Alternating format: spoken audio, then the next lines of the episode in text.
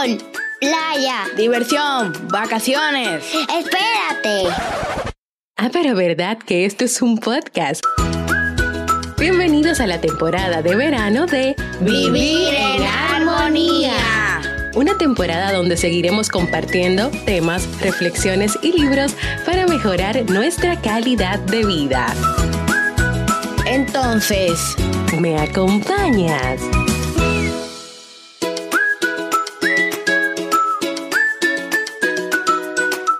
Bienvenidos a la temporada de verano que ya está casi terminando y al episodio 444 de Vivir en Armonía. Mi nombre es Amy Febles y estoy muy contenta y feliz de poder encontrarme compartiendo contigo en este espacio.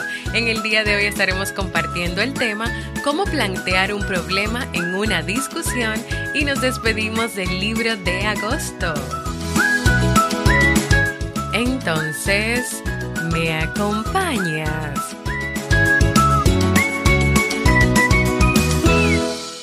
Nos encontramos en el antepenúltimo episodio de la temporada de verano de este podcast que siempre tienes la oportunidad de escuchar cuando quieras, donde quieras y en la plataforma de podcast de tu preferencia. tal vez te encuentres raro cómo es que todavía Jamie está en temporada de verano. Bueno, lo que pasa es que me faltaba este episodio y también me falta hacer el cierre del verano completo, es decir, recoger todo lo que trabajamos y aprendimos en todos los episodios de la temporada de verano. Hasta que yo no lo haga, pues no puedo pasar a la temporada regular porque la vida y también mi podcast se basa en ciclos que hay que cerrar para poder pasar a otros nuevos. Así que tengan muchín de paciencia y vamos a esperar que yo haga el cierre con los temas que me quedaron pendientes. Yo me siento muy feliz de estar nuevamente aquí grabando para ustedes luego de unos días donde Robert y yo estuvimos fajados estudiando con Nicolás y Steve para prepararlos para unos exámenes de admisión que tuvieron. Ya pasaron, fueron como seis días estudiando. Luego tomaron el examen. Un día de espera para saber si pasaron o no. Gracias a Dios pasaron. Luego de eso nos estábamos fajados buscando muchos papeles y todo el proceso, el dinero para pagar el nuevo colegio, hablando con el colegio anterior. Y ahí nos dio el viernes pasado, fuimos a inscribirlo, no pudimos, todavía estamos ahí, investigando, haciendo gestiones y viendo cuándo se pueda ya concretizar todo. Por eso no he podido grabar estos episodios que por cierto ya estaban listos. Desde la semana pasada yo estaba haciendo todos los guiones y, iba a ser incluso un maratón de grabación de podcast, pero las cosas cambiaron, se presentaron otros obstáculos también en el camino y no se pudo. Pero lo importante es estar aquí. En el episodio 442 yo estuve conversando con ustedes sobre cómo hacer peticiones claras y elementos importantes que tú debes tener cuando vas a hacer una petición a una pareja, a un familiar, a un amigo, a un vecino, a un compañero con el que vives, un roommate o un compañero de trabajo.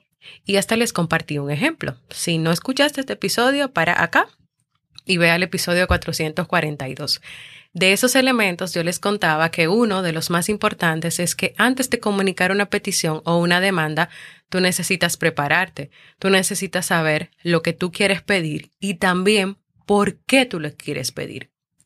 Hoy voy a continuar conversando sobre más recomendaciones a la hora de que tú presentes una petición, una queja, una demanda o la manera en la cual tú puedes comunicarte de manera diferente en una discusión. Pero este tema de hoy está específicamente relacionada con las relaciones de pareja. En una comunicación de pareja, lo lógico es que esté presente el respeto mutuo y que ambos estén abiertos al punto de vista del otro. Cuando esos dos elementos están presentes, esta pareja cuenta con una buena base para resolver las distintas sugerencias que van a surgir y que pueden surgir en el camino. El problema es que muchas parejas se desvían del buen camino cuando intentan persuadirse mutuamente o cuando también intentan resolver desacuerdos. Por eso hoy quiero compartirte algunas sugerencias para que tu pareja y tú se mantengan en, en el buen camino de la comunicación abierta, de la comunicación respetuosa. ¿Cuáles son esas recomendaciones? Número uno, quéjate sin echar la culpa a tu pareja. Se da el caso de una pareja donde el esposo insiste en que quiere comprar un perro, a pesar de que la esposa se opone, no está de acuerdo con eso. Pero el esposo prometió que él se iba a hacer cargo del perro, que él iba a limpiar todo lo que el animal ensuciara. Pero resulta que después que compra el perro, esto no pasa así. O sea, no se hace cargo de la responsabilidad que explicó que iba a tener si él compraba el perro de limpiarlo, de cuidarlo y de hacer todo lo que el perro necesitara. Entonces, quejarse, o sea, si tú te quejas y le echas la culpa sería, oye, mira el jardín, está lleno de cacas de perro, todo por tu culpa. Sabía que serías un irresponsable con el perro. No debí haber confiado en ti. Quejarte sin echarle la culpa sería lo siguiente. Oye, el jardín está lleno de cacas de perro, pero habíamos quedado en que tú comprarías el perro con el compromiso de limpiar todo lo que él ensuciara. La verdad es que esto me molesta mucho. Si tú te fijas en el primer caso, aunque se logre que la pareja limpie el jardín, la manera y la forma en la que la esposa se expresó puede provocar tensión, resentimiento y actitudes defensivas, aparte de que ella se fue a la parte personal de la pareja. O sea, no llamó atención a la conducta o al compromiso que habían hecho, sino que aparte de eso lo tildó, lo etiquetó de irresponsable. Incluso también expresó algo muy personal y es que no debí confiar en ti, o sea, era una persona en la cual no se puede confiar. Entonces ahí es que está donde hay que tener mucho cuidado o donde está la línea, la línea bien bien delgadita de los límites que uno tiene que saber por dónde pasar y por dónde no pasar. O sea, cuando haces una queja, cuando expresas una queja, te puedes ir a lo personal, es la conducta, lo que tú vas a, a, la conducta o el comportamiento de tu pareja, lo que tú vas a resaltar y lo que, y también al final tú tienes que decir una petición clara o expresar tus sentimientos, como la segunda, el segundo ejemplo que te di, donde la esposa dice, la verdad es que esto me molesta mucho. Entonces, hay que tener mucho cuidado con la manera en la que te quejas. Quéjate sin echarle la culpa a tu pareja. Quéjate realmente expresando lo que está pasando, cómo tú te sientes y cómo ese compromiso, por ejemplo, en este ejemplo que se había hecho, no se ha cumplido, pero sin irte a la parte personal que lo que puede es crear resentimientos y que ok, se resuelve la situación, pero tu pareja quede resentida, ofendida o no entienda por qué, para llamarle la atención tenías que irte a la parte personal de atacarle o de etiquetarle. Número dos, emplea frases que empiecen con yo, en, con yo en lugar de tú. Frases que empiecen con yo, o sea, yo quiero que por favor, en lugar de tú, tú eres tal cosa, tú eres lo otro. Esto se refiere a usar frases en primera persona. Un psicólogo llamado Hein Ginoff advirtió desde mediados de los años 60 que cuando usas frases en primera persona, esas frases son menos críticas. Esas frases evitan que la persona que te está escuchando reaccione de manera defensiva. Y te doy algunos ejemplos para hacerlo más claro.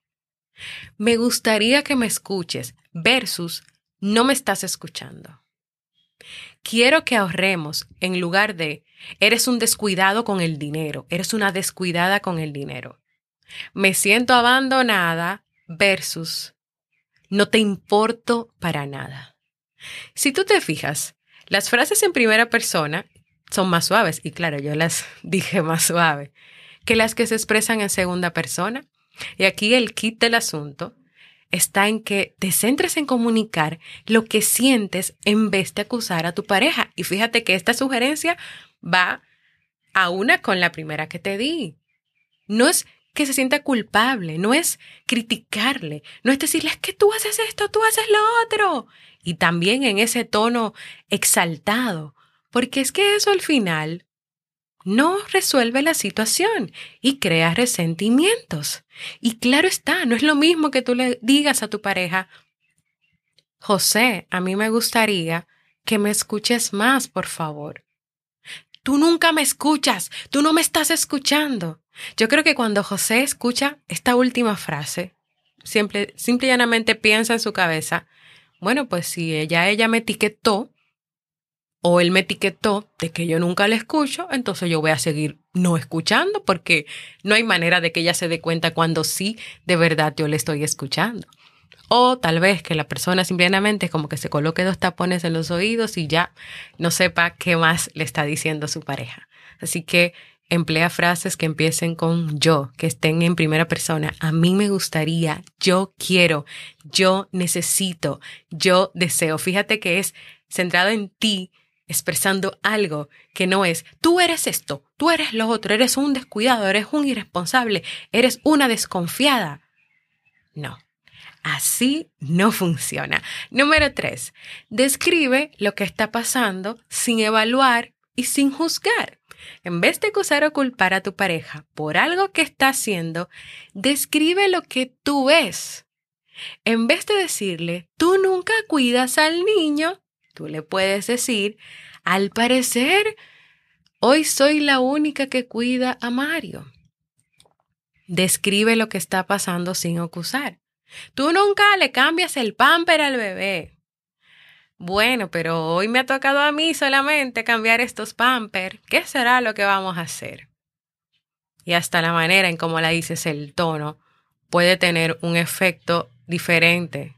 Y sobre todo si ya tu pareja y tú han tenido muchos desacuerdos, muchas rencillas y mucho diálogo donde hay mucho tú, tú, tú, tú. Entonces, en la sugerencia anterior frases que comiencen con yo y en esta te estoy diciendo que describa, describe. Hoy, hoy soy la única que he estado cuidando al bebé, hoy soy la única que he estado cambiando los pampers y preparando el biberón. Y teníamos un acuerdo de que a mí me toca en la primera parte de la mañana y a ti en la segunda parte de la tarde. Describe lo que está pasando, pero sin acusar a tu pareja. Número cuatro, exprésate con claridad. Este punto se refiere a comunicarte con tu pareja y no esperar que él o ella adivinen lo que tú quieres decir o lo que tú quieres expresar. Por ejemplo, que en tu mente tú estés pensando que tu pareja dejó la mesa sucia y que debería saber lo que hizo. Tú te ahorras ese malestar mental si tú le dices, hey, María, yo te agradecería que por favor quites las cosas que dejaste en la mesa que no es lo mismo que tú le diste. Ahí vienes tú, que siempre dejas todo esto sucio, todo esto desordenado. Claramente, te agradecería que por favor quites lo que has dejado en la mesa. Si es una relación de pareja donde tienen un hijo y uno de los dos no está colaborando con el bebé, por favor, puedes cambiarle el pañal a Eva y darle el biberón. Fíjate, por favor, puedes cambiarle el pañal a Eva y darle el biberón. Pero es que tú no te das cuenta que esa niña ya hay que cambiarle el pamper, el pañal y darle el biberón. todavía tú no se has dado. Cuidado, cuidado. Para, para cuando llegamos ahí esa parte de decirlo es porque tienes que escuchar el, el episodio anterior, el 442. Las peticiones, las demandas, tienen que ser claras, tienen que tener un porqué. Pero si tú tienes mucho tiempo acumulando muchas cosas que no has podido decir, eso va a salir de alguna manera, hasta en un tema que ni siquiera tiene que ver. Tal vez tú tienes una situación con tu pareja, pero salió con el tema de los pañales de Eva, porque ese era el caso que se estaba presentando en ese momento y tal vez tu tono y tu frustración ni siquiera tiene que ver con el tema del pañal, pero hoy ese día tú lo viste más grande porque hay otras cosas que no se han hablado y que no se han conversado. Número cinco, ya por último y no menos importante, sea agradecido agradecida. Si se da la ocasión en que tu pareja maneja cierta situación mejor que en otras ocasiones, comunícale que tú aprecias lo que ha hecho.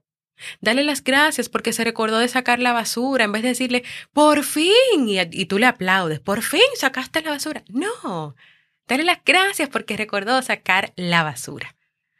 En la comunicación de pareja, una de las piedras angulares es el compromiso y uno de los principios es aceptar la influencia y la opinión del otro. Esto quiere decir que para que te puedas comunicar bien con tu pareja, para que esto funcione, ambos deben escuchar las opiniones y deseos del otro. No pueden hacer oídos sordos. No pueden enfocarse en sí mismo de tal manera que se olviden del otro y también de lo que el otro quiere. Enfocarse en sí mismo en este sentido, lo que quiere decir es que te enfoques nada más en lo que tú quieres y que no tomes en cuenta que tu pareja también tiene deseos, que tu pareja también tiene derechos. No es que tengas que coincidir con todo lo que diga tu pareja, no es que tengan que tener la misma opinión, pero sí debes estar sinceramente abierto o sinceramente abierta a considerar su punto de vista. Pues hasta aquí nuestro tema de hoy, que era la continuación del episodio 442 muy pronto Robert y yo, Eric, saludos, retomaremos el podcast entre pareja donde vamos a ampliar este tema, donde vamos a profundizar más sobre la comunicación en pareja, donde vamos a llevar casos y ejemplos también para aprender a tener una mejor comunicación, un mejor respeto, una mejor aceptación de que la pareja es diferente, de que piensa diferente, de que no tenemos que coincidir siempre en lo que diga el otro ni en lo que quiera el otro, pero sí aprender a buscar el equilibrio, aprender a buscar la armonía y la manera de vivir los dos, siendo felices y siendo satisfechos con lo que está pasando.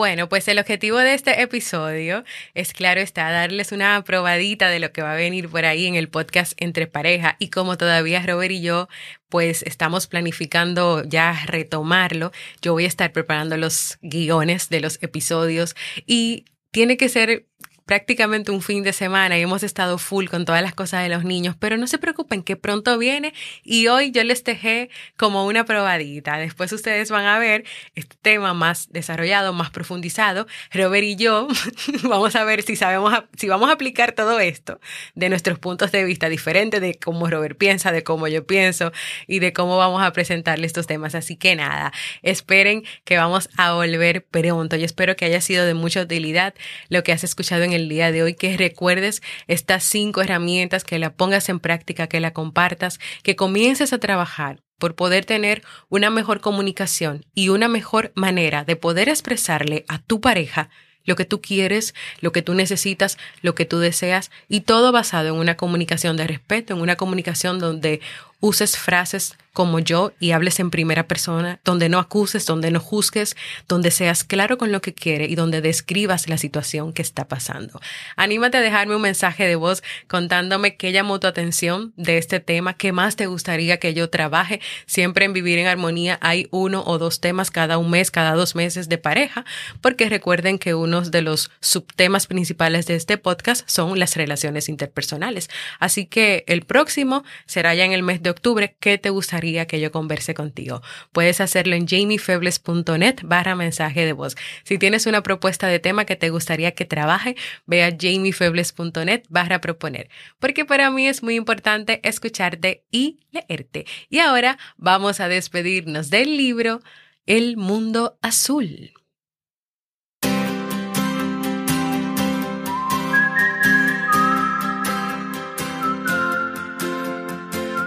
Y nos despedimos del libro de agosto El Mundo Azul Ama tu Caos de Albert Espinosa. En este libro el autor nos introduce a una narración de aventuras y emociones sobre un grupo de jóvenes que se enfrentan a un gran reto y es rebelarse contra un mundo que trata de ordenar su caos a través de cinco personajes, una isla y una búsqueda incesante por vivir. Espinosa nos invita a cambiar cosas de nosotros mismos, del mundo en que vivimos. Cuando alguien te diga que no te entiende, respóndele, no importa, ama mi caos. El caos es lo que nos hace diferente. Si quieres escuchar el resumen de este episodio, suscríbete a mi nuevo podcast, Un libro para vivir en sasuke.network.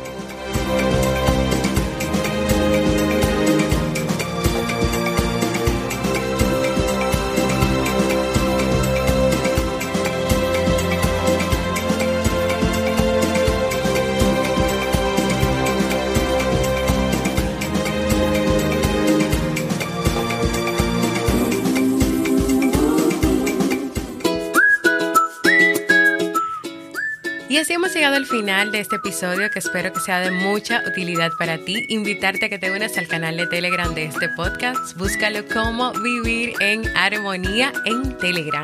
No te quedes con esta información solo para ti. Cuéntale a tu familia, a tus amigos y a tus cercanos sobre este proyecto Sasuke Network y todos los contenidos variados y de calidad que podrán encontrar por un aporte mínimo mensual. Anímate a contribuir para que más personas puedan vivir en armonía. Nos escuchamos en un próximo episodio de Vivir en Armonía.